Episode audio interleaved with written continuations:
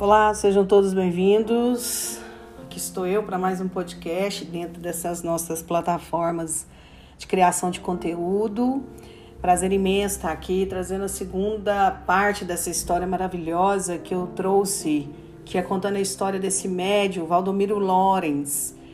É, eu havia dito para vocês que eu conseguiria fazer quinzenalmente, mas em função de uma demanda de trabalho, eu vou conseguir fazer ainda de 30 em 30, mas com muito carinho, com muito respeito, sem cunho historiador, mas sim, como eu sempre digo, né, de uma pessoa que lê muito e que sempre está buscando um pouco mais sobre todas essas pessoas, todos esses grandes nomes, essas mulheres e homens que foram envolvidos de certa forma nos trabalhos da doutrina espírita, essa doutrina que veio para nos ensinar, que veio para tirar o véu da nossa incompreensão da imortalidade dos nossos espíritos, trazida amorosamente codificada por Allan Kardec e dissimada por todo o planeta e tendo adeptos e pessoas que até então não compreendiam das suas faculdades mediúnicas, da sua capacidade como médium e que a partir desse processo do livro dos espíritos, dos livros do, dos médiuns e os outros livros que são essa tríade que Kardec nos deixa, norteando todo esse trabalho, toda essa, essa filosofia, né, essa ciência e essa religião, sobretudo. Né? Quem foi Valdomiro Lorenz. Qual o traço mais marcante de Lorenz na percepção de alguns estudiosos? Um espírito tão cheio de qualidades como era Lorenz, é difícil definir apenas um traço marcante nele. Porém, acredito que o que mais se destaca é a generosidade. O coração enorme de Lorenz, porque não sabia dizer não tinha dias que não dormia, pois de manhã ia para a lavoura, à tarde dava aulas e à noite. Como era o único médico da comunidade, ficava ao lado da cama de alguns enfermos, cuidando da medicação, dando todo o suporte. E além de tudo isso, era pai de 13 filhos legítimos, oito adotivos e 30 que se hospedavam temporariamente para estudar ou trabalhar fora e moravam longe. Isso na casa dele.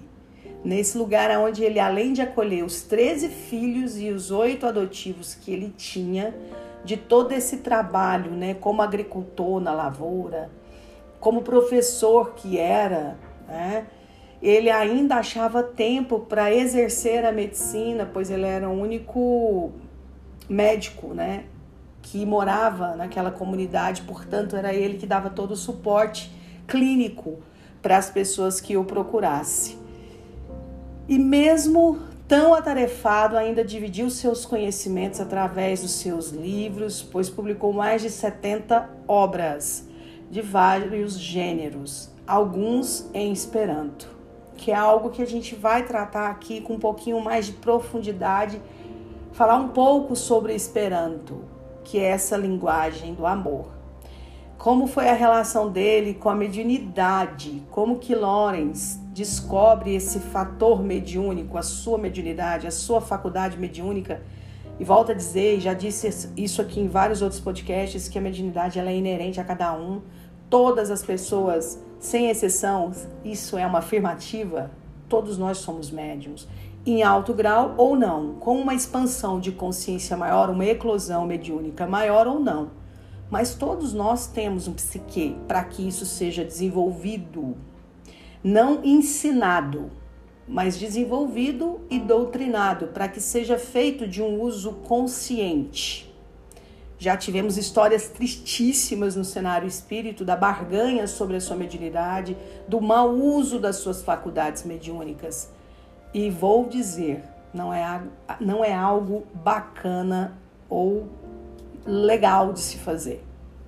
Exige é, o médium, ele precisa de ter consciência das suas responsabilidades, do seu compromisso firmado antes mesmo de voltar para a Terra, tendo em vista que isso é feito de forma consciente, no nosso tratado, nesse compromisso reencarnatório.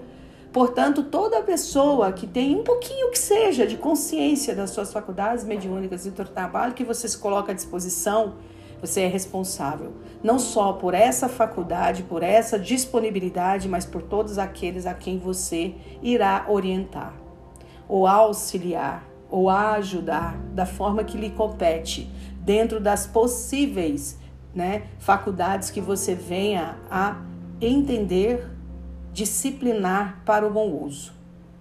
Isso é muito importante ressaltar. Ser médium é muito mais é, é um assunto, um aspecto muito mais amplo do que você dizer sou espírita, sou médium. Não se trata só de uma conotação, mas sim de uma responsabilidade muito grande. Exige-se muito de cada um que se devotamente coloca ao dispor do trabalho ao Cristo. E é outra coisa que eu gosto muito de falar: estamos a serviço do Mestre e não do homem. Nós somos centelhas, somos divindades, somos a semelhança do nosso Pai. Então a Ele é que nós devemos o nosso trabalho, esse trabalho que é desprendido de questões financeiras, não se barganha o cuidado, não se barganha uma receita, um receituário. Você tem que simplesmente se colocar à disposição de acolher os menos favorecidos e as dores daqueles que te procuram, que são tão grandes quanto as suas. Ser médio é abdicar de muitas coisas para poder auxiliar quem nos procura. Então, exige disciplina, disciplina, disciplina.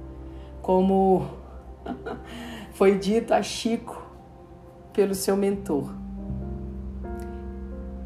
Então, é, quando Emmanuel diz isso a Chico, ele está deixando muito claro que o caminho é muito mais da disciplina, do autoconhecimento, do que propriamente dito, do que as pessoas acreditam ser um, um grande é, movimento de show, de efeitos, né, de questões paranormais, psíquicas. Não, não é isso.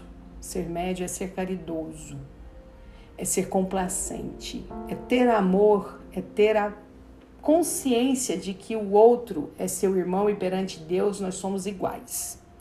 Espero que vocês tenham gostado.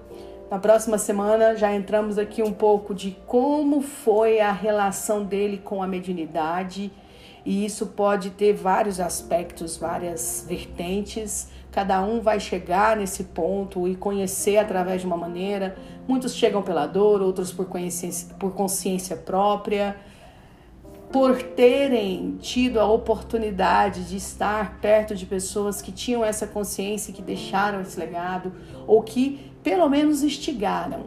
Porque a ação propriamente dita em movimento só vai acontecer a partir do momento que a sua consciência se fazer valer. E aí é nesse momento que você firma esse compromisso de auxiliar, de trabalhar a quem quer que seja sem distinção de cor, raça, credo, orientação sexual ou qualquer outra coisa advente. Fiquem com Deus. Espero que todos tenham aí uma excelente semana, um excelente mês.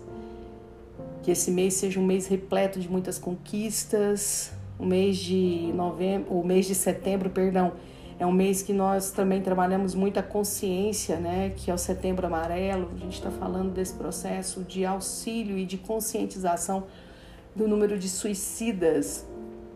Então vamos olhar para o lado, vamos acolher os sinais, vamos tentar entender essas pessoas que muitas vezes silenciosamente nos pedem socorro. Um grande abraço e até a próxima.